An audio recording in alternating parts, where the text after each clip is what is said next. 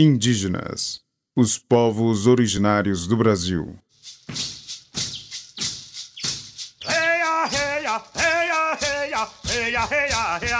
Os povos indígenas sofreram muita repressão e tentativas excessivas de subjugação, mas não foram agentes passivos nesses processos.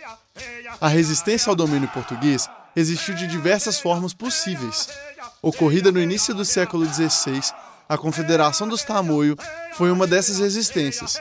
O conflito entre os Tamoio e os portugueses é tema deste episódio, apresentado pela professora historiadora Helena Azevedo Paulo de Almeida.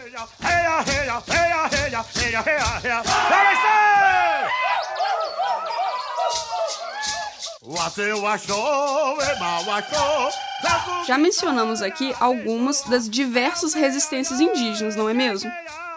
Bom, hoje falaremos sobre uma em especial, a Confederação dos Tamoio.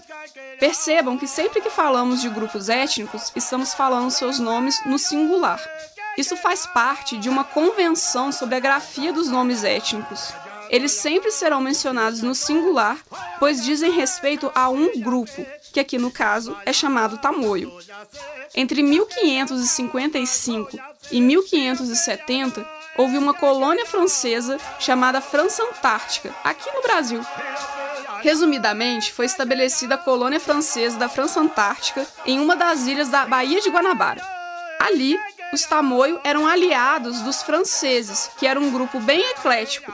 Tinha desde um frade franciscano até um pastor protestante. E existem alguns relatos sobre essa colônia explicando como viviam e como era a relação entre os Tamoio e os franceses. Mas a questão hoje é falar sobre a Confederação dos Tamoio, que foi a resistência deles contra os portugueses. Enquanto os Tamoio tinham aliança junto aos franceses, os portugueses mantinham aliança junto aos Tupiniquim. O grupo Tamoio era rival do grupo Tupiniquim. Então você já pode imaginar que o conflito iria surgir cedo ou tarde. Bom, a guerra começa e aí entram algumas divergências do porquê de fato teria começado e de quanto tempo teria durado.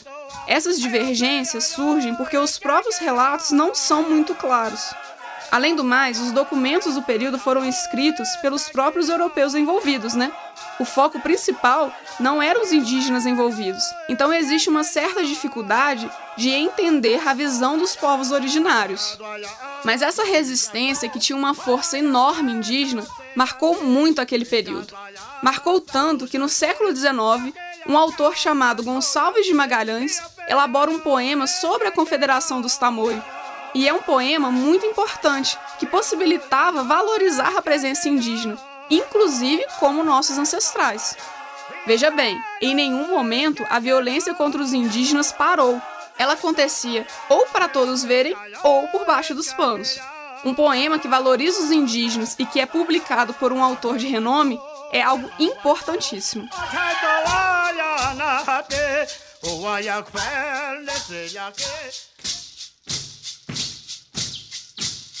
Se você gostou do tema e quiser ampliar suas reflexões sobre a Confederação dos Tamoio, indicamos a leitura do poema de Gonçalves de Magalhães, de mesmo nome, Confederação dos Tamoios disponível online para leitura.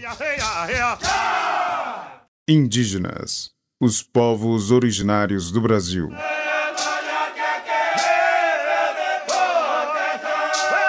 Roteiro: Glaucio Santos, Helena Azevedo, Paulo de Almeida e Vitor Amaral. Pesquisa e apresentação: Helena Azevedo, Paulo de Almeida. Locuções de abertura e encerramento: Glaucio Santos e Vitor Amaral. Captação de áudio, edição e sonoplastia Cimei Gonderim.